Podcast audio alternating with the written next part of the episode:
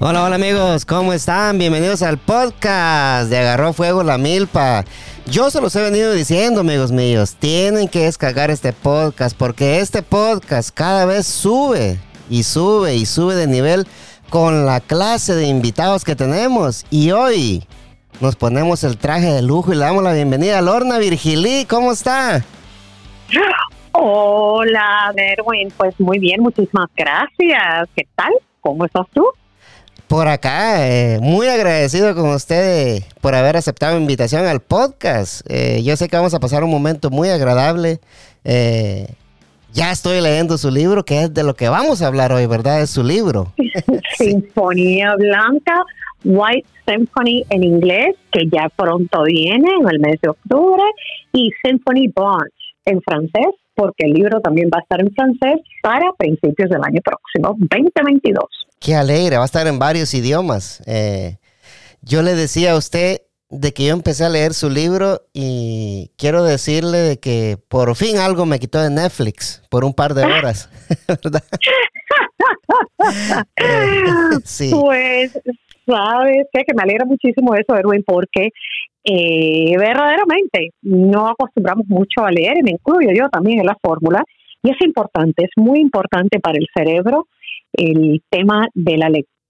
Lo recalcamos con la infancia, pero siempre volvemos a recalcarlo con los adultos y también los adultos mayores. Muy importante la lectura. Así que aquí sumamente complacida de poder compartir contigo en este espacio donde me imagino que tu audiencia te ama, te quiere mucho y gracias por darme este esta pequeña plataforma, ¿no? Para yo poder hablarles de este libro que es una historia real que parece una novela y se lee como si fuera una película, porque va a ser película, te lo garantizo.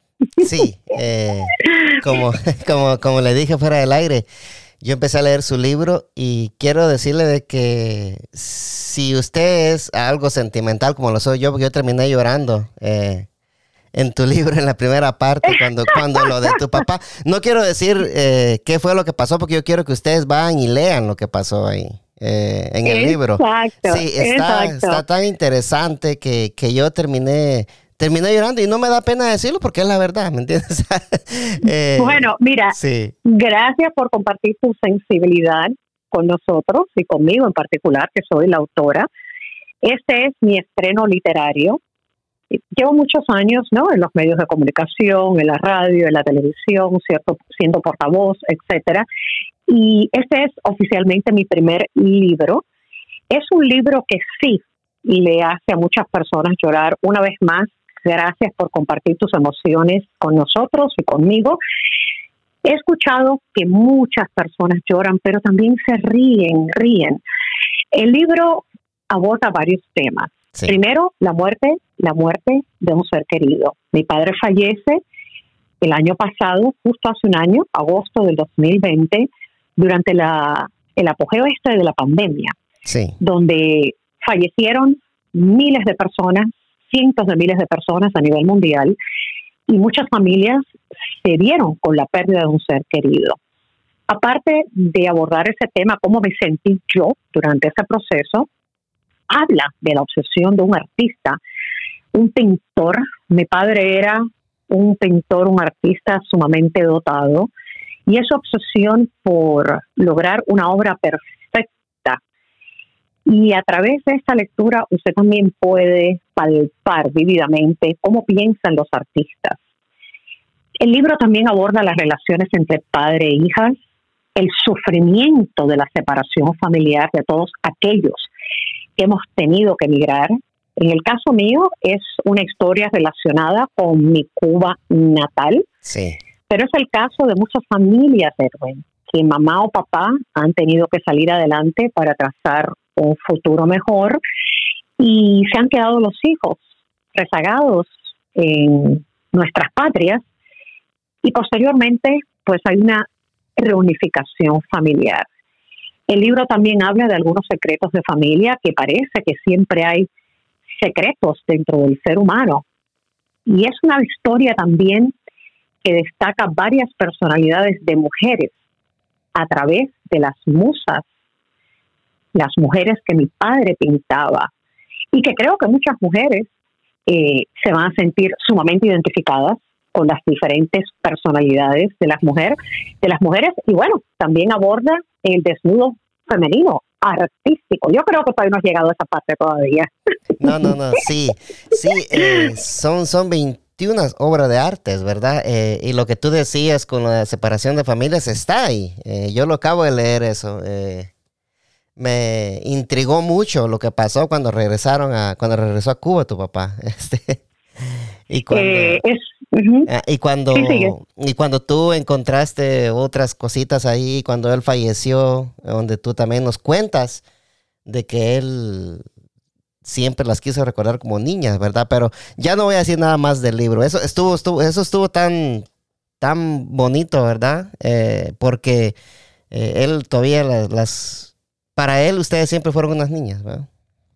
Exactamente, porque eso tiende, Edwin, a ocurrir mucho cuando existe esa separación familiar, ya sea el papá o la mamá que se separa, que en la mente del padre, pues los hijos que dejan atrás se quedan justo como los dejaron, en la edad que los dejaron. Y entonces cuando eh, se llega a esa reunificación familiar y tus hijos ya han crecido, son adolescentes o o son inclusive adultos, primero tiene que reanudarse esa, esa conexión de padre e hijo y tienen que estrecharse esos ah, lazos familiares, de núcleo familiar nuevamente y darse a conocer. Pero por muchas razones, no soy psicóloga, ¿no? Pero por muchas razones, eh, los padres a veces se quedan pegados y prendidos y la imagen de esos niños pequeños que dejaron cuando ellos partieron, uh, sobre todo acá, a los Estados Unidos, en busca de una vida mejor. Así es. Sí, está, está excelente el libro. Yo ya no voy a decir nada más, solo me voy a dedicar a preguntártelo, unas preguntitas que tengo acá. ¿Y, y por, qué, por qué en francés? Bueno, fíjate, eh, hay que leerse el libro para enterarse, pero el, el, libro, La vida de mi padre, transcurre, bueno, en Cuba, ¿no? Su tierra natal, Miami, donde se instala en lo que es el exilio una vez que emigra a los Estados Unidos, pero también él venía mucho acá, a la zona nuestra metropolitana, a Washington, a Maryland, durante los últimos 21 años, a visitarme a mí, porque yo llevo acá ya 21 años, y también porque tiene como una de las ciudades donde mi padre acudía mucho, producto de una musa, Barcelona, y también tiene París, porque París eh, siempre fue la ciudad favorita de él. Entonces él viajaba mucho a París. Él durante las últimas tres décadas de su vida se dedicó a hacer réplicas, copias de la pintura universal, ya fuera copia de un Botero, de un Chagall, de un Botticelli, de muchos artistas, diferentes técnicas, diferentes épocas del arte, y las réplicas que mi padre hacía se vendían mucho en París. Entonces, él tenía esa conexión muy estrecha con París y, por supuesto, que el libro tiene que ser en francés. Sí, sí, sí, ok. Sí, o sea que él, él era conocido en París, ¿verdad? Por, por la clase de arte que él hacía. Fíjate que él, él no era conocido, porque él hizo toda su obra, la que era de copias, réplicas, reproducciones, en anonimato total. De hecho, hay un, había un artista que se consideraba el falsificador más famoso francés de pinturas de la universales. Entonces, este falsificador comisionaba a mi papá para que mi papá hiciera las obras. O sea, que mi papá era un fantasma, era un ghost. Sí, que eso, está, En, eso está en el libro, ¿verdad? Eso está en el libro, sí, claro. Como lo hay, eh, Erwin, en lo que es em, la literatura, hay muchos, los que se llaman ghost writers, escritores fantasmas, que son los que escriben la obra y entonces, pues, eh, un pseudonimio. Otro nombre es el que sale llevándose la gloria de la obra literaria. Lo mismo le pasaba a mi papá con el arte. Sí, que yo también un poquito enojado cuando leí eso ahí, pero ¿por qué?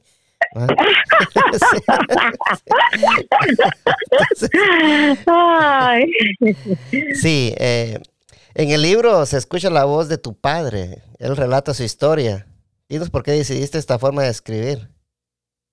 Eh, bueno, fíjate, en el libro se puede decir que somos casi coautores. Yo hago el prólogo, la introducción, la presentación, y luego el centro del libro es mi padre hablando, es la voz de él, es los diarios de él, es el manuscrito que él dejó inconcluso, es él relatando sus obsesiones, sus frustraciones, sus deseos, sus sueños eh, y sus relaciones con todas estas mujeres que vale la pena recalcar, son todas reales, mujeres de la vida real.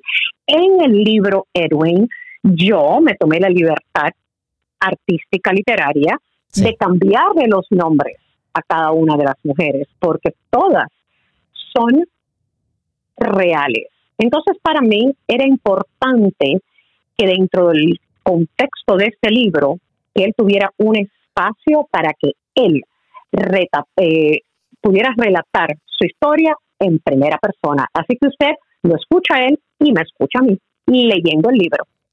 Sí, leyendo. Eh, cómprenlo por, por Amazon, ahí pueden ordenarlo, le llega a los dos días. Llega el, libro llega rápido, lo pueden comprar tanto por uh, audiobook también, ¿verdad? Y también lo pueden eh, pedir físico. Yo lo pedí físico porque a mí me gusta más comprar libros eh, físicos. Pero también si lo quieren, si lo quieren comprar para escucharlo, pues también se puede hacer eso, ¿verdad? Todo por Amazon, sí. Sí, bueno, el audiobook, el de escuchar, no está listo todavía porque justo ahorita estamos probando las voces de quiénes van a ser las personas que van a estar leyendo la parte de Lorna, la mía, y la parte de Manuel Pérez Llanes, que es mi padre. Ah, Entonces, sí, el audio no está. El que está es el ebook, el formato digital.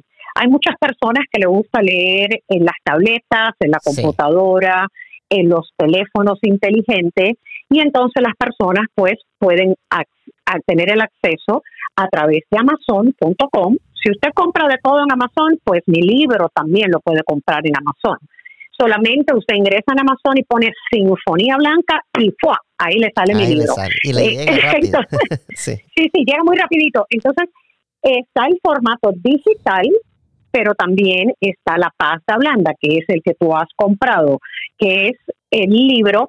Y yo recomendaría a aquellas personas que le gusten leer en papel, ¿no? Como lo hacemos de antaño, un libro real, pues yo les recomendaría que lo compren porque tiene una portada hermosa, que queda divina de decoración en cualquier lugar. Usted en la mesa de centro de su sala, usted pone ese librito ahí y le queda hermosísimo, porque la portada es una foto parcial de la pintura número uno de la Sinfonía Blanca de mi padre. Porque dentro de todos estos años donde él estaba dedicándose a hacer réplicas para subsistir, él tenía un sueño y su sueño era su visión, su Sinfonía Blanca, su obra de él, de su propia creación, la cual nos quería dejar delegado tangible a mi hermana Loreta y a mí. Entonces nosotras tenemos esa colección de pinturas ah, y la, la portada, la carátula del libro es foto parcial de la pintura número uno de la colección de la Sinfonía Blanca y parcial. ¿Por qué parcial? Primero, es una pintura que tiene seis pies de alto por cuatro pies de ancho. Es una pintura monumental pero parcial. Está hermosa, sí. Por, porque hay una musa. Hay una musa. Hay una mujer. Hay un violín. Y esa mujer existe. Esa mujer existe. Entonces, para protegerle un poquito la identidad a la mujer y crear un poquitito de misterio, pues es una foto parcial, no se ve toda la cara de ella. ¿Te gustó? Sí, sí, sí. Y, hacerte esa pregunta, Iba, porque cuando uno empieza a leer el libro y cuando empieces, eh, eh, tú, tú mencionas algo de eso en, el libro, en la primera parte que yo leí, ¿verdad? Entonces yo estaba viendo la foto y luego me cerré el libro y vi la foto y dije, ¿no será que ella es Lorna la que está en la, en la foto de no. Eh, no, no es Lorna, no es Lorna, es una mujer eh, que mi papá conoció, obviamente, una de sus musas con la cual él se obsesiona. Eh, yo desconozco su paradero. Parece que no tuvo contacto con mi padre desde más nunca, desde el 2003.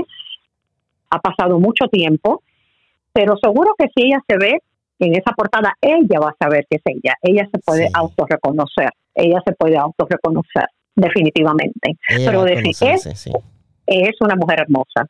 Sí, y qué cosa, ¿verdad? Que con los pintores ellos, encuentran su musa y, y, puede, y, y, tiene que ser la, la, la, mujer perfecta, la mujer que está en la mente de ellos para, para que sea su musa, ¿verdad? Porque hay, hay bastantes mujeres, hay muchas mujeres, pero algo que tienen los, los, los artistas como tu padre, que ellos tienen esa, como que lo tienen en la mente y como que ya conocen a esa persona antes de verla, ¿me entiendes?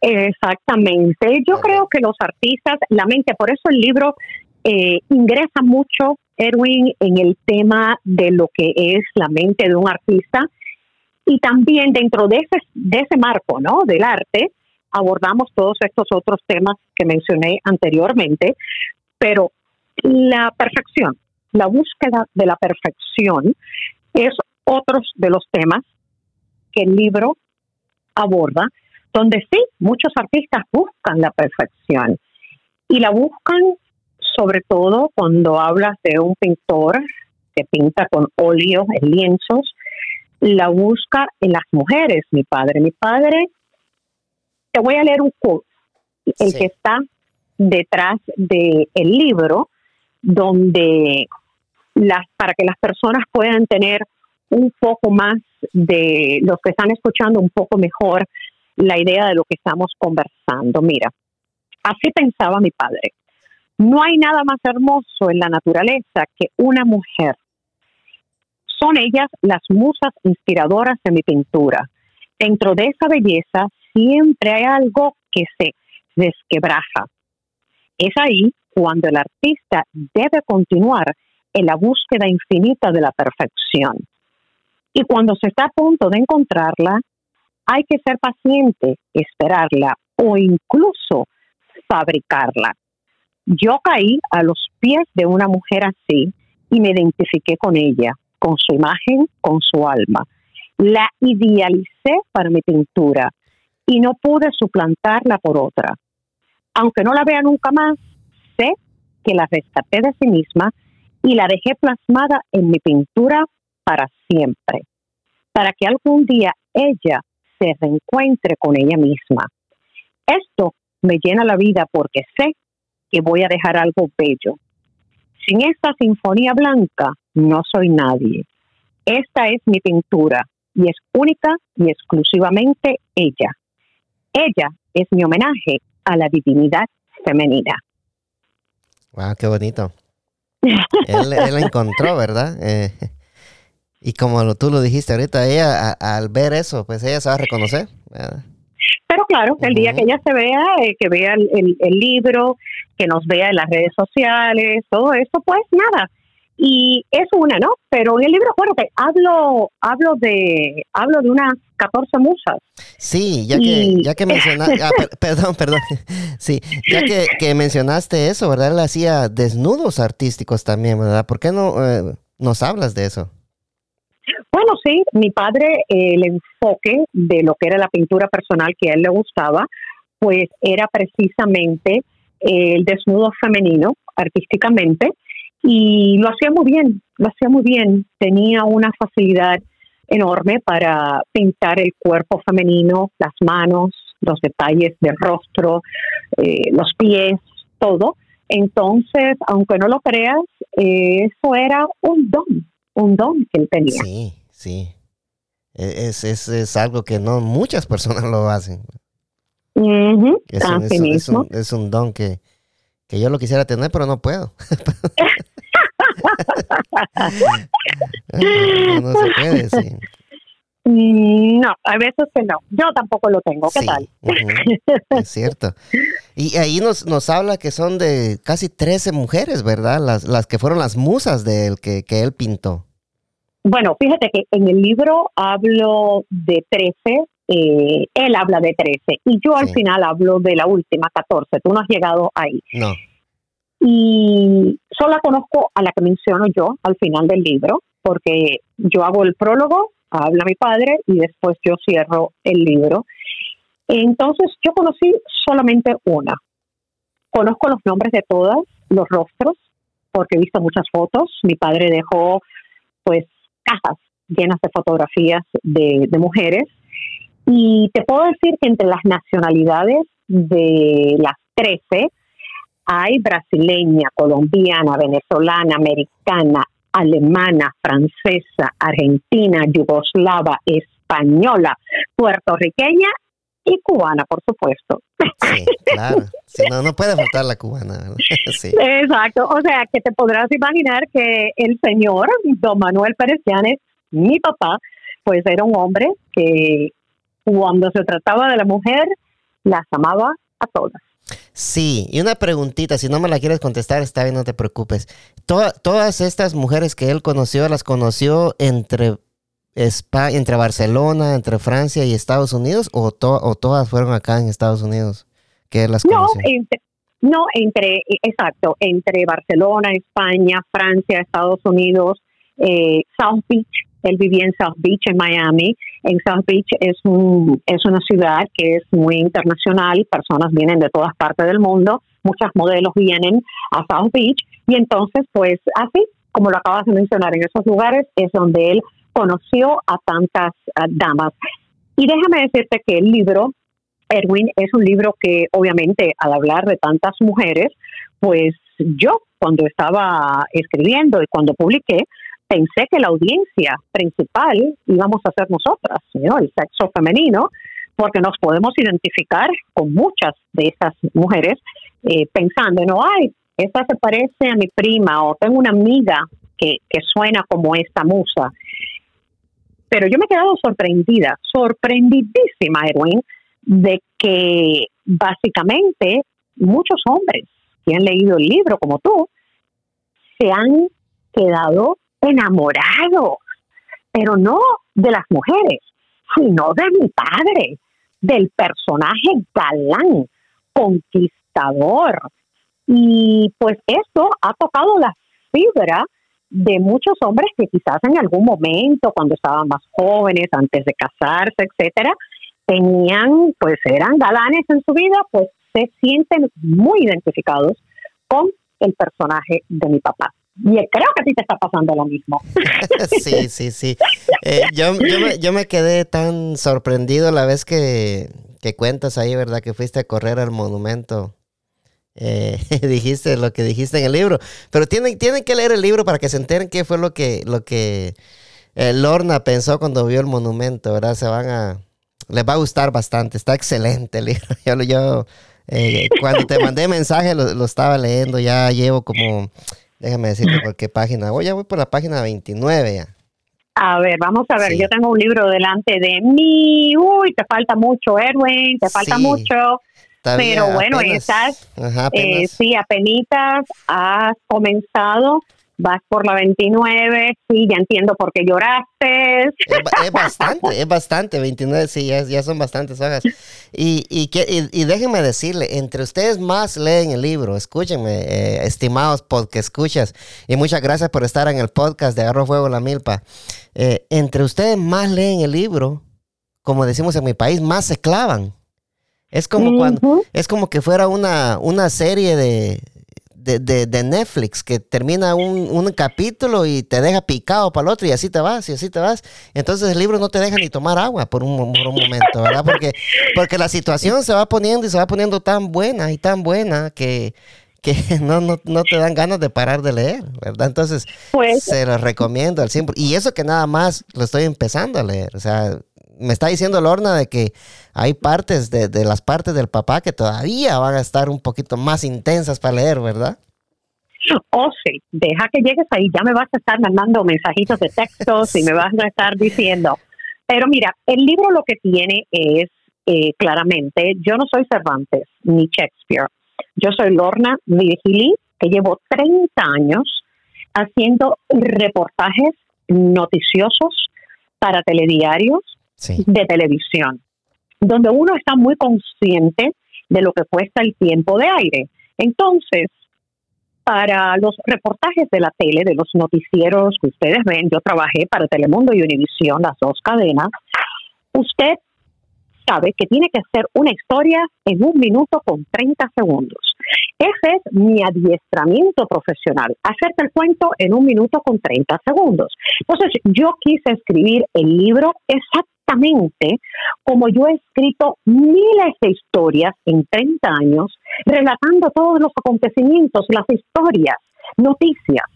Lo he escrito con un español simple, sin, sin, sin estar muy decorado, con palabras rebuscadas, ni muchos adjetivos.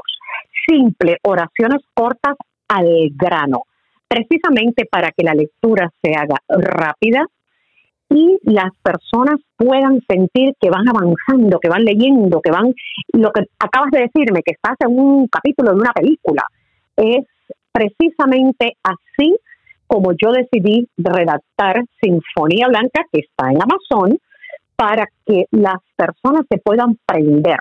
Las personas, mira, de lectores me han mandado mensajes. Lorna, me lo leí de un tirón. Las 200, creo que son 26, déjame chequear, tengo el librito aquí delante de mí. Son, no, 216 páginas. Lorna, me lo leí de un tirón. Lorna, estoy atrapada. Lorna, leí anoche antes de dormir y antenoche. En dos noches me he leído el libro. En inglés, en términos literarios, se llama un crack book. Crack, como la droga, ¿por qué? Porque es una lectura adictiva. Sí, Empiezas a leer y te quedas enganchado y quieres terminártelo. Yo sé que tú me llamas mañana y me dices, Lorna, lo terminé. lo es, lo es. El, libro está, está, está, está, excelente, sí. Este, se clava uno. ¿Ah? clavado, te quedas clavado. Sí, uno se queda clavado sí. Eh, otras preguntitas que tengo por acá. Eh, eh, mencionaste a un político o un senador en el libro, ¿verdad? El señor Marco Rubio. Oh. ¿Qué, qué, qué, nos puedes decir de él, de este señor Marco Rubio? Bueno, de Marco Rubio yo no te puedo decir mucho, pero lo que sí te puedo decir es que cuando el senador federal de los Estados Unidos, Marco Rubio, era representante estatal en el estado de la Florida. Él fue el primer hispano, el primer latino en ser el presidente de la Cámara. Hay una tradición que cuando el presidente concluye su término de ser presidente de la Cámara de Representantes, que vendría siendo el equivalente a la asamblea acá en Anápolis, en Maryland, ¿verdad? Sí. Buscan a un pintor el estado de la Florida hace la comisiona a un pintor para que ese pintor haga el cuadro del presidente de la Cámara y ese cuadro se cuelga en el pleno de la Cámara en el Capitolio en Tallahassee, que es la capital del estado de la Florida.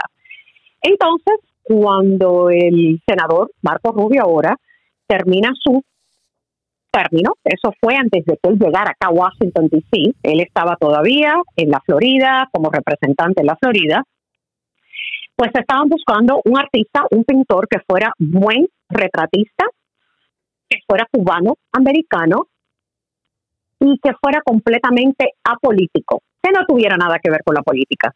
Y entonces no había muchas opciones. Básicamente era mi padre. Y bueno, eh, él no le gustaba pintar hombres, él estaba renuente a pintar hombres, pero lo hizo y lo hizo solamente para complacer a mi hermana Loreta y a mí, que bueno, que le insistimos mucho por el valor histórico que tiene esa obra, porque esa obra ahora, en ese momento, está colgada en el Capitolio de la capital del estado de la Florida, en Tallahassee. Wow, sí. Eh, y no quería él, ¿verdad que no? No, no, le gustaba pintar hombres. No le gustaba pintar hombres, no quería. Y encima de eso, le estaba pintando su Sinfonía Blanca en ese momento. y él se sentía que pintar el, mar, el cuadro de Marco Rubio iba a interrumpir las pinturas de su Sinfonía Blanca.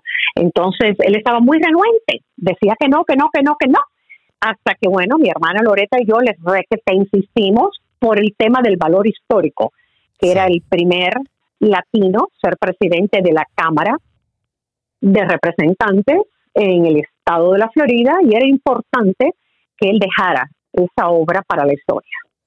Sí, qué, qué bonita, qué bonita está esa historia y, y, lo bueno de que, de que lo convencieron ustedes, ¿verdad? Esa fue la, mejor parte, que, que, que lo pudieron convencer a que lo hiciera.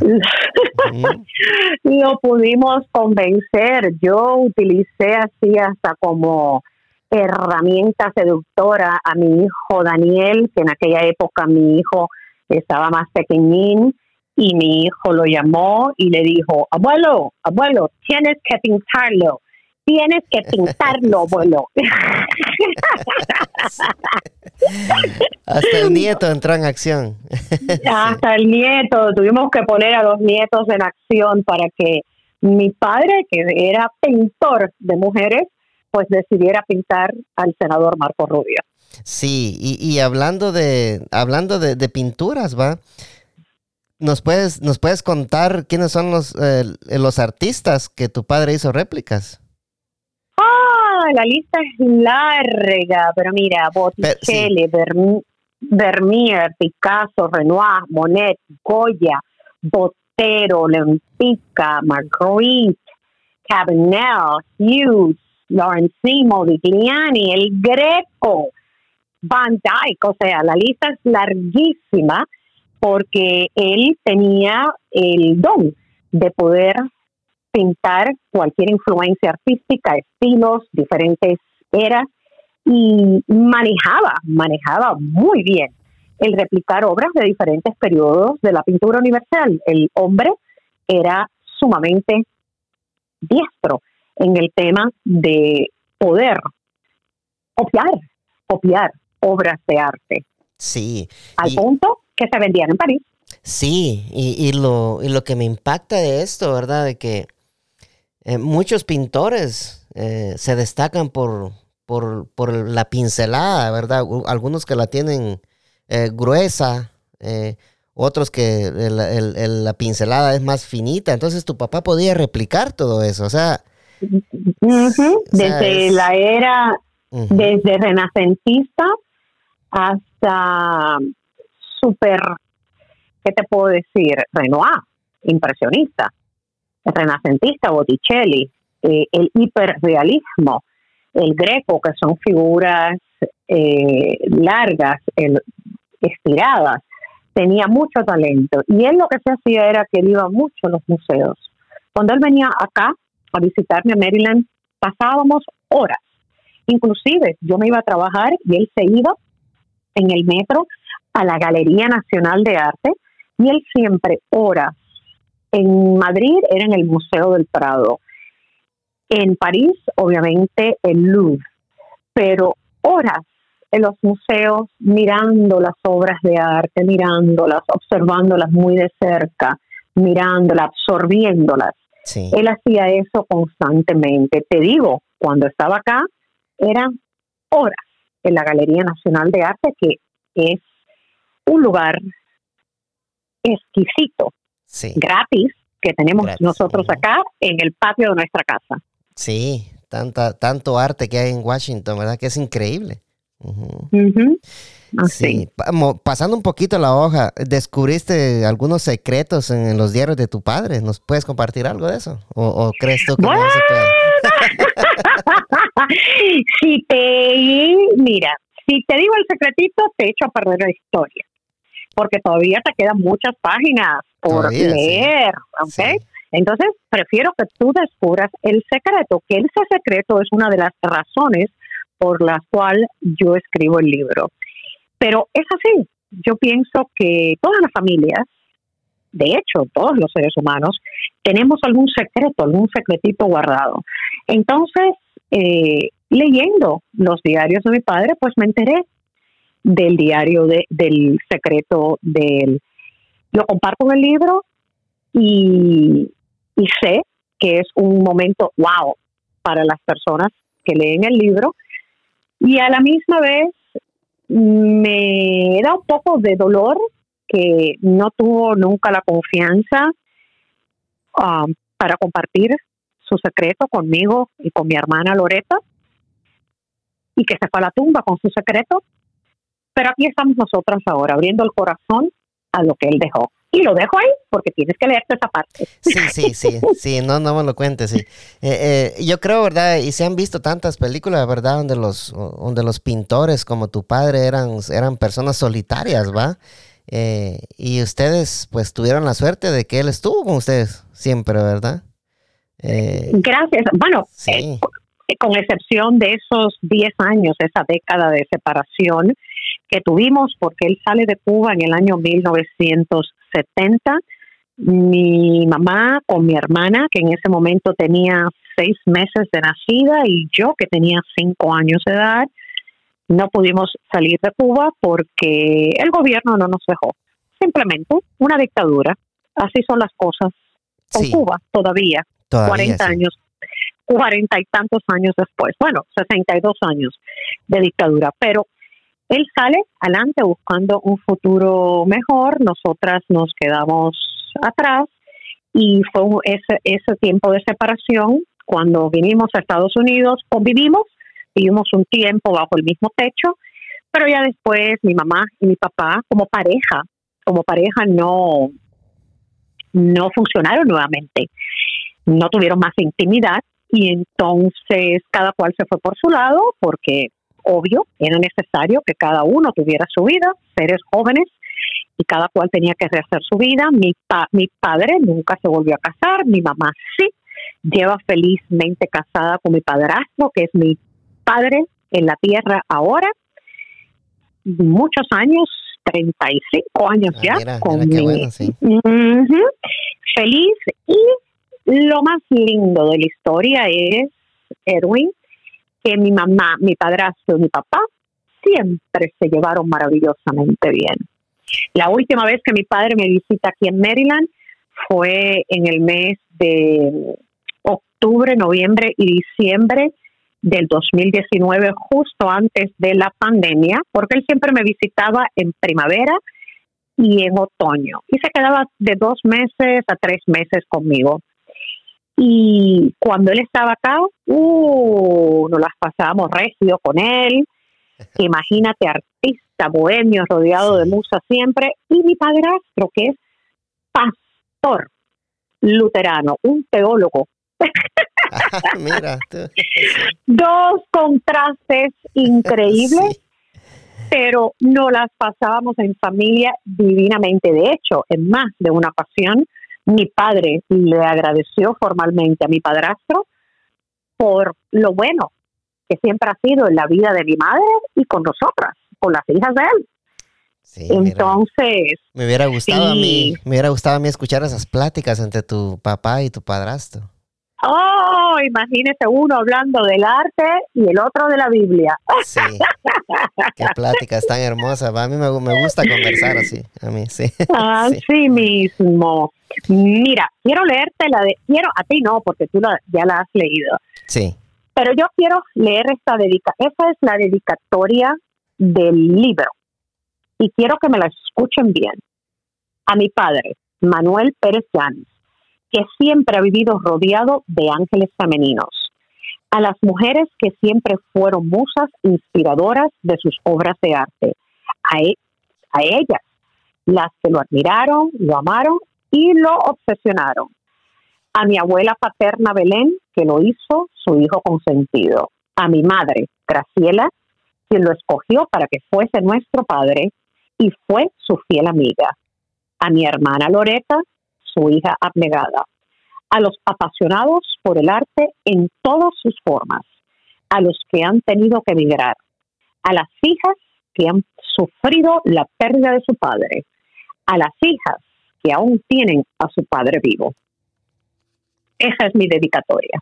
Sí, está muy, y a las hijas, a las hijas que tienen a su padre vivo, hermanas, queridas, porque siempre no importa cómo sea la relación de padre a hija, si usted lo tiene vivo, hay tiempo. Hay tiempo de perdonar si no fue el padre perfecto. Hay tiempo de conversar. Hay tiempo para conocer a ese ser que colaboró en su existencia, hermana mía, para que usted lo conozca mejor antes de que se vaya de esta tierra. Y también porque hay tiempo para decir un te quiero. Sí. Mi padre se acostó a dormir y se fue de esta tierra. No despertó, voló alto. Si usted, amiga, que me escucha, tiene a su papi vivo, si tiene una buena relación, qué hermoso. Si tiene una relación fracturada, acérquese. Sea usted la que se acerque, extienda sus brazos, abra ese corazón, perdone, sea algo que perdonar y diga, te quiero, papá. Sí, hay que dar el primer paso, ¿verdad? Para, para muchas cosas que tal vez las demás personas no lo quieren dar, pues hay veces que uno tiene que ser el que da el primer paso para todo. Así mismo. Sí. ¿Cuántas, mismo. Sí, ¿cuántas obras les dejó su padre Sinfonía Blanca? Que era su legado, ¿verdad? De él. Bueno, bueno, bueno, bueno. Mira, de las obras te cuento, a lienzo se materializaron 12 pinturas. Ahora tenemos 11.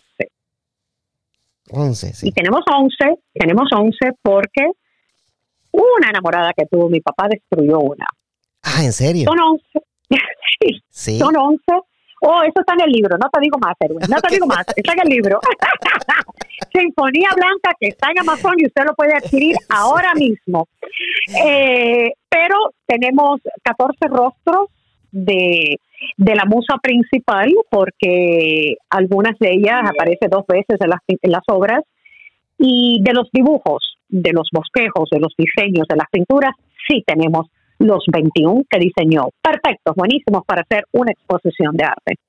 ¿Y, piensas, piensas hacer una exposición de arte tú con esas pinturas, ya que lo mencionas? Pero, pero claro, pero por supuesto, va todo en su tiempo y en su momento. Pero va a llegar el momento que definitivamente vamos a tener que públicamente, mi hermana y yo, enseñar estas obras. Claro que sí. Sí, estaría excelente poder ver las obras que hacía tu papá.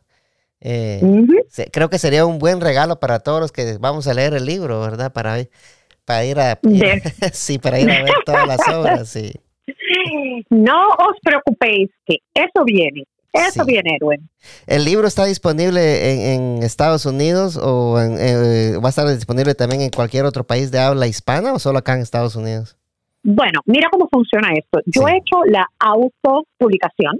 Eso es un esfuerzo completamente mío yo soy quien está poniendo todos los fondos, ¿no? Para, para hacer este libro, para echar la obra adelante, porque me parecía que era una historia importante de, compartir. Lloré muchísimo durante el proceso de lectura, de entender a mi padre, de conocer mejor a mi padre, pero Amazon Obviamente acá en los Estados Unidos todas las personas pueden ingresar a amazon.com y lo pueden comprar. Amazon está en México, Amazon está en, en España, está en Francia, funciona con diferentes reglas, pero en todos los países donde hay Amazon, las personas pueden comprar el libro directamente de Amazon. Ahora, yo pienso que como esta musa principal bueno, no te voy a echar a perder el libro. Tienes que seguir leyendo. Pero bueno, yo estoy esperanzada que como este libro de verdad, mira, ha sido una pólvora, la aceptación que ha tenido ha sido increíble. Los lectores me tienen loca mandándome correos electrónicos, textos, WhatsApp, por Instagram, por Facebook, pero sobre todo WhatsApp y correos electrónicos. Eh, yo sé que ya es un éxito. Pero también sé que esto va a ser inmenso una vez que esté la transcreación a otros idiomas que ya viene. Y eso esperamos, va primero es que, sea lanzado en, todos los idiomas posibles, pero especialmente en francés, ¿verdad? Eh, Yo creo que tu padre. y en inglés. Y en inglés. En inglés, y en inglés, en inglés. en inglés. Para aquellas, aquellas personas que me están, eh, que nos están escuchando, el, el costo del precio de venta en Amazon del libro es 21 dólares. 21 dólares que cuando usted lea, pues va a entender por qué la cifra 21 es tan importante y está tan intercalada en la historia. Entonces, el precio del libro viene con lo que es la historia. Sí, viene con lo que es la historia. Yo me preguntaba también y empecé a leer y ya me, me estaba dando cuenta de que, ¿por qué? Va? Este, exacto, exacto. Hiciste, hiciste, entonces el lanzamiento del libro lo hiciste el pasado día del padre, un, día muy, muy bonito para, para lanzar un libro, ¿verdad? Sí, fíjate que sí. El libro, pues, eh, el lanzamiento fue el pasado Día de los Padres. Eh, a mí me sirvió, tú sabes, como un conducto para, para, para llegar a un poquito de sanación del dolor de mi pérdida. Cuando uno pierde un ser querido, un padre o una madre, ese es un dolor muy profundo que no, no, no se sana. Eh, yo creo que no se sana nunca. Pero para mí era importante eh, estar más cerca de mi padre. Como dije anteriormente, derramé muchísimas lágrimas mientras estaba en el proceso de, redactar esta obra literaria. Fueron 10 meses muy, muy intensos y, y bueno, una vez que ya estaba lista para compartir la historia, pues ahí es cuando se publica me causó gran alivio, pero sobre todo yo quería que fuera el Día de los Padres en honor a él. En honor a él, eh, este año era el primer año que para el Día de los Padres él no iba a estar presente físicamente. Sí. Y para mí era el regalo que yo lo quería hacer en un día tan especial. Entonces, lo que fue el hacer el formato del libro para Amazon, a mí Erwin me ayudó mi hijo, Daniel fue quien me ayudó a hacer eso. Y yo tenía a Daniel loco. Apúrate. sí. Dale. ya lo hiciste. Terminaste. ya está listo. Seguro que sale el Día de los Padres. ¿Tú estás seguro? Are you sure, honey? Are you sure? Entonces tenía mi pobre hijo loco, Edwin. Lo tenía loco. Porque yo quería que saliera el Día de los Padres. Y así fue.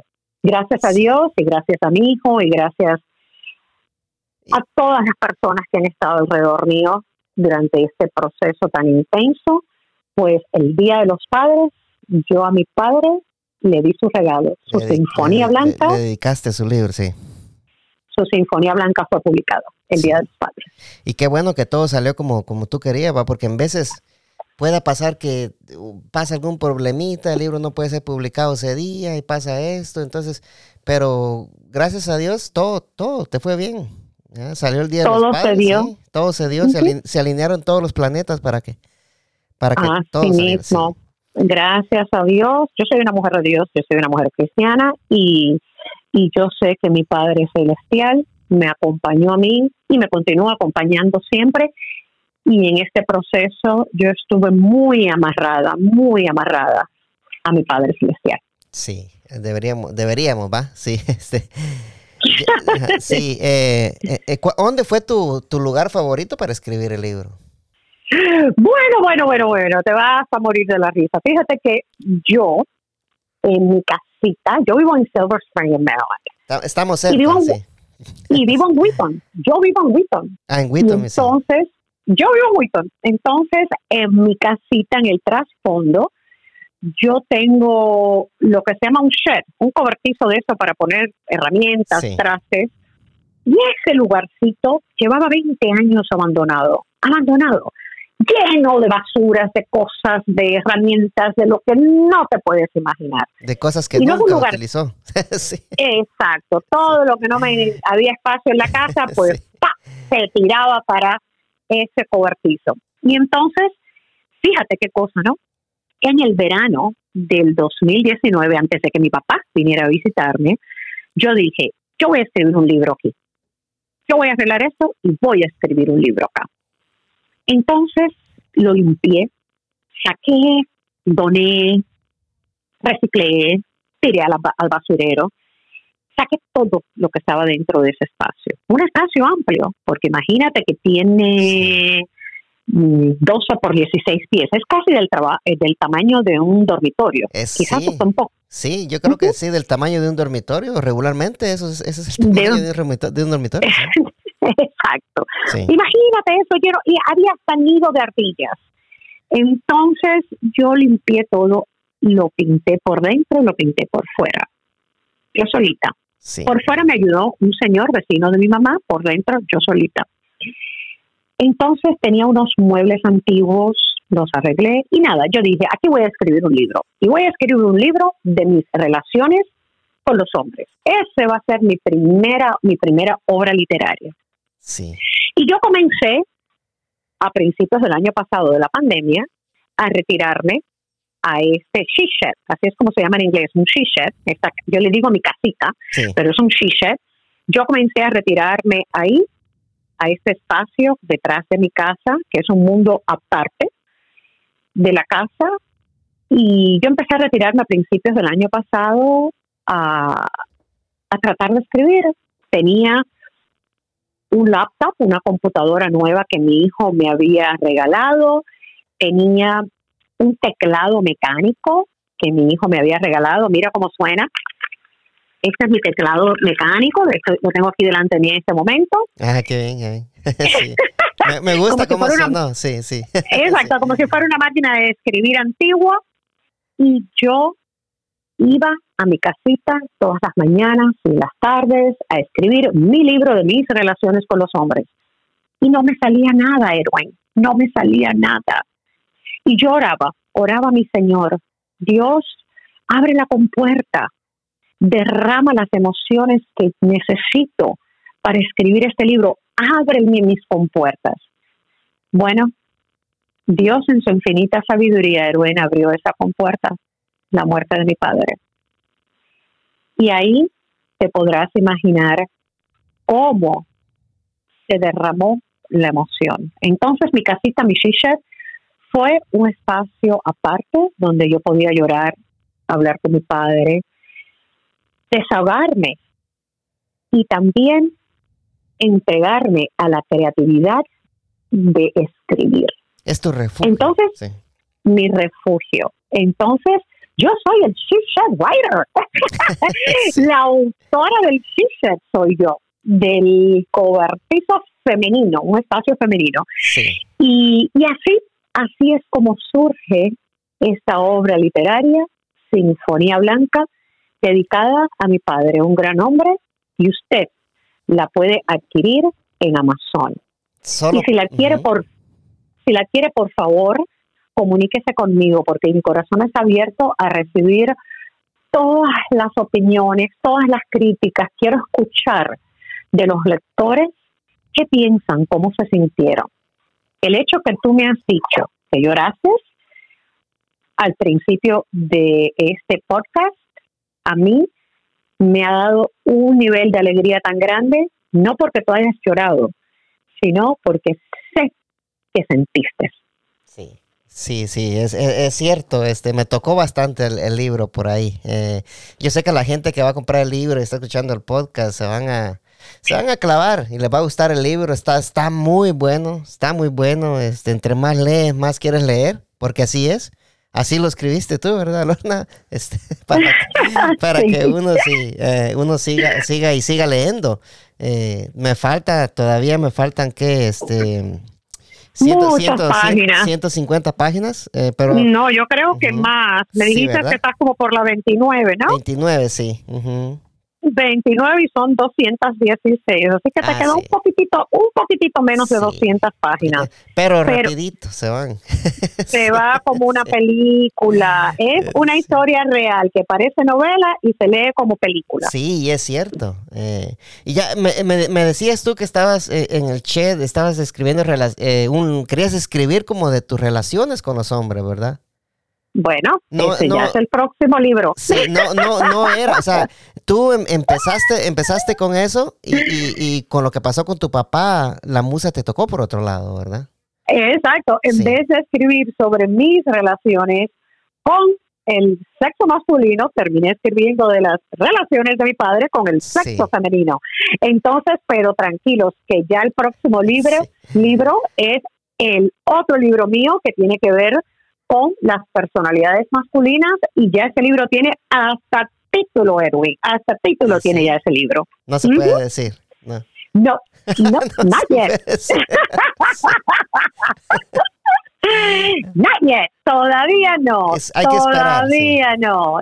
Sí, sí, sí, sí, sí. Mira, Lorna, estoy tan agradecido contigo de que hayas aceptado mi invitación al podcast. Mira que se fue una hora como si nada, ya ves. Eh, oh, wow. Sí. Te agradezco mucho. Eh, felicidades por tu libro. Eh, yo. Gracias. está buenísimo. yo sí algo tengo que, que si algo me gusta, yo lo voy a decir, ¿me entiendes? y, y, tu libro está excelente, está excelente. Eh, nomás me llegó, ahora lo destapé y me, puse a leer ahí. y, ahí fue cuando, cuando te llamé, dije, bueno, son las, las 6.40, le voy, le voy a avisar a Lorna, ¿verdad? Entonces sí, leyéndolo estaba cuando te, cuando te, me alegra, mensaje. Me alegra muchísimo que te lo estás disfrutando. Ya lloraste, ahora vas a reír también, lo vas a continuar disfrutando. En cuanto te lo termines, Edwin, me dejas saber, quiero escuchar tu opinión sincerísima. Ya sé que te gusta al principio, pero quiero que llegues al final. Quiero escuchar tu, tu opinión súper sincera de corazón y me alegra, me alegra que me hayas acá prestado de tu espacio, que me regales tu tiempo y, y sobre todo tu audiencia, que las personas que te quieren y te escuchan, pues que, que me están escuchando en este momento, Gracias a todos por haber escuchado este podcast de Edwin y pues les deseo lo súper mejor. Y ya saben, Sinfonía Blanca en Amazon. Así mismo. Sí, y para la gente que nos está escuchando, no, no se preocupen que para la próxima vez vamos a saber de la historia de Lorna, ¿verdad? Este, cómo fue que empezó en los medios de comunicación, cómo fue que empezó en Univisión, en Telemundo. Eh, se, viene, se viene otro, otro, otro episodio, eh, otra, esta va a ser una entrevista hacia la carrera de, de, Lorna, de ti, ¿verdad? Sí, sí. Exactamente, perfecto, lo podemos. Esperamos que me des la, la, oportunidad algún día de estos y te deseo lo mejor y que el libro se siga vendiendo mucho, mucho, mucho. Te agradezco, gracias por estar en el podcast de Agarro Fuego la Milpa y nos miremos hasta una próxima ocasión. Así mismo, muchísimas gracias a todos. Besotes. Saludos.